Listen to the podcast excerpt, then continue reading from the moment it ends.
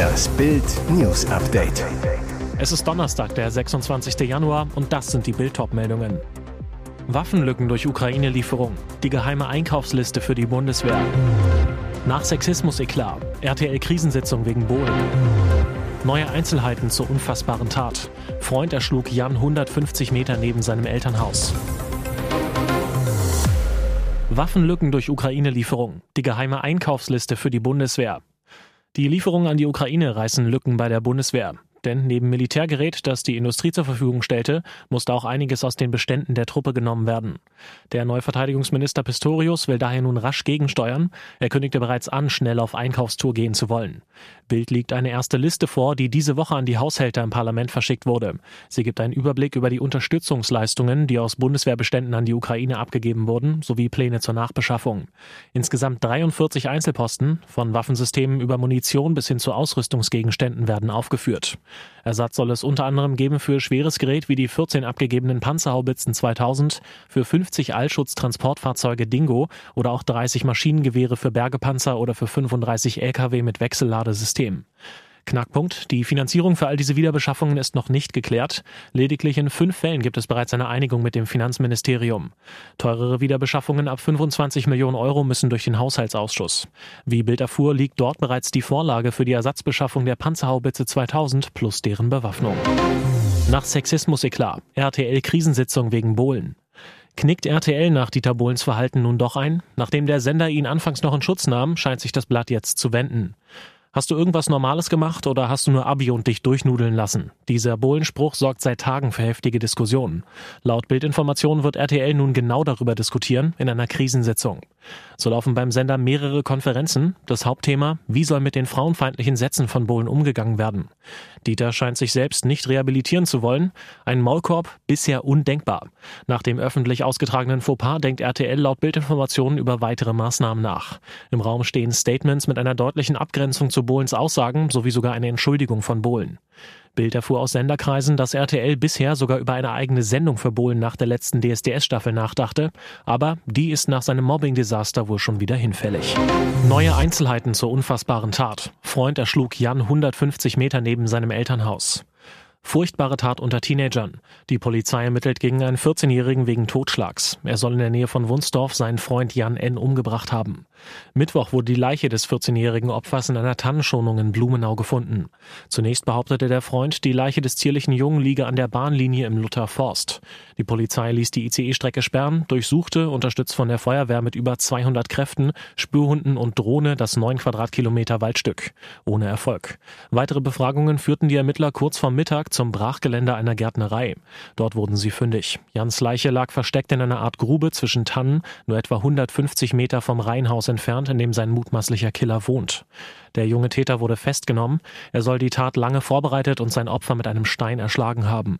Heute soll er im Haftrichter vorgeführt werden. Sein Motiv ist bisher noch unklar.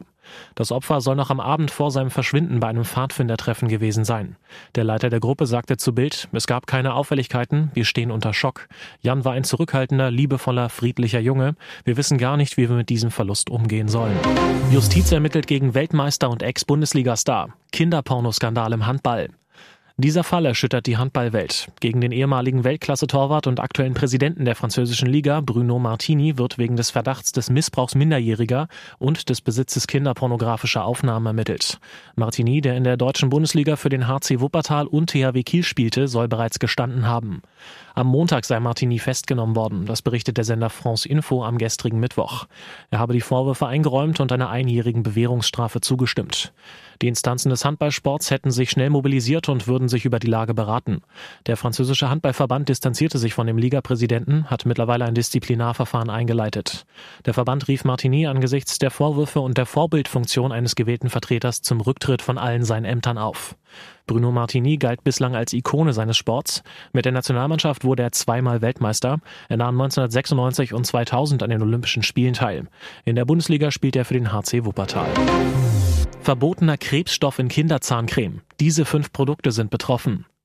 Nur um die Zahnpasta noch weißer und glänzender zu machen, nutzen viele Hersteller von Zahncreme noch den Farbstoff Titandioxid. Und das, obwohl der Stoff potenziell krebserregend ist. Die Zeitschrift Ökotest nahm Kinderzahncremes genauer unter die Lupe. Das Ergebnis, von 24 getesteten Produkten enthielten fünf nachweislich Titandioxid. Unverantwortlich urteilt Ökotest zu den Ergebnissen. Testungen ergaben, dass Eltern diese folgenden Kinderzahncremes nicht kaufen sollten. Blendermed Blendigel Erdbeergeschmack, Odolmed 3 erste Zähne, Odolmed 3 Milchzahnmilde Minze, Putzi Kinderzahngel und Today Dent Kids Milchzähne von Rewe und Penny. Tipp beim Einkaufen, überprüfen Sie die Inhaltsstoffe. Den potenziell krebserregenden Farbstoff erkennen Sie unter dem Kürzel CI 77891.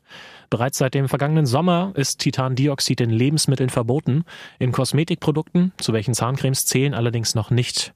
Der Grund für das Verbot? Titandioxid steht im Verdacht, krebserregend und erbgutverändert zu wirken. Und jetzt weitere wichtige Meldungen des Tages vom Bild Newsdesk. Nach der Festnahme eines Mitarbeiters des Bundesnachrichtendienstes wegen Spionage für Russland sitzt nun auch ein mutmaßlicher Mittäter in Untersuchungshaft. Der Mann wird nach Angaben des Generalbundesanwalts in Karlsruhe vom Donnerstag verdächtigt, die von dem BND-Mitarbeiter ausspionierten geheimen Informationen nach Russland gebracht und dort einem Geheimdienst übergeben zu haben. Der am Sonntag bei seiner Einreise aus den USA am Flughafen München festgenommene ist demnach deutscher Staatsangehöriger und kein BND-Mitarbeiter.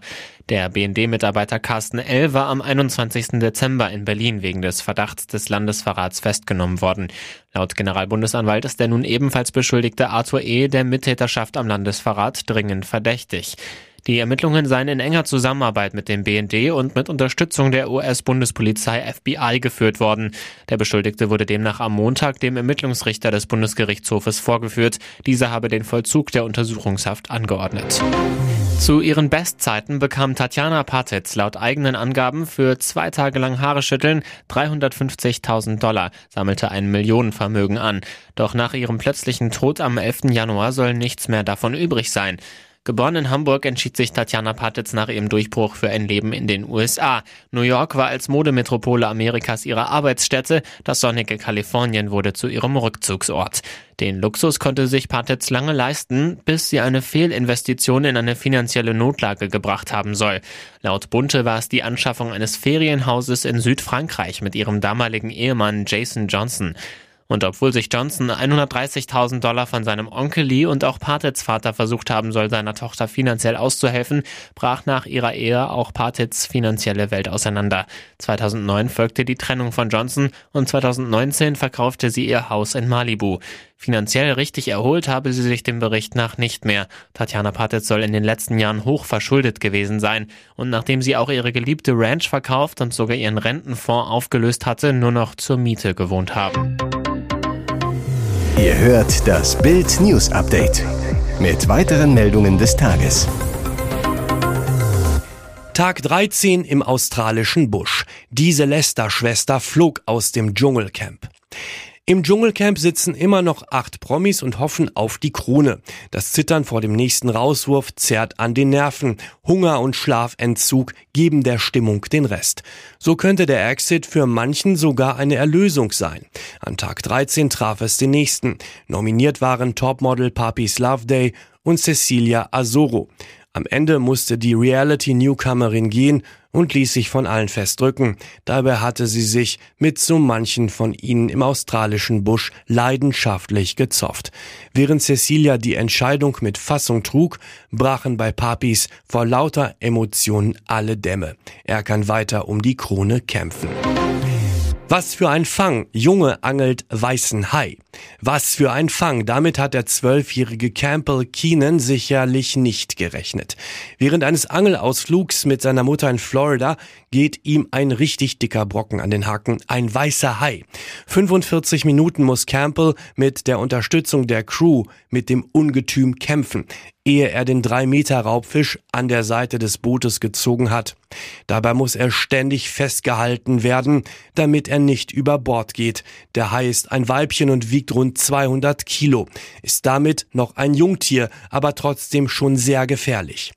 Der größte weiße Hai wurde übrigens 1959 vor Australien geangelt und wog 1,2 Tonnen.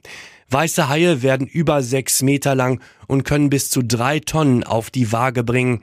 Sie kommen auch im Mittelmeer und vor der Küste Floridas vor, sind dort jedoch sehr selten. Insgesamt sind diese Tiere stark gefährdet. Der Fang von Campbell ist also eine absolute Rarität und natürlich sein persönlicher Rekord.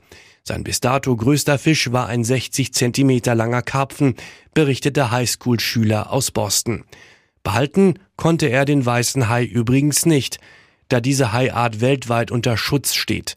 Nachdem der gefährliche Meeresräuber vermessen und markiert wurde, hat ihn die Bootscrew artig wieder freigelassen. Das Video gibt's auf Bild.de.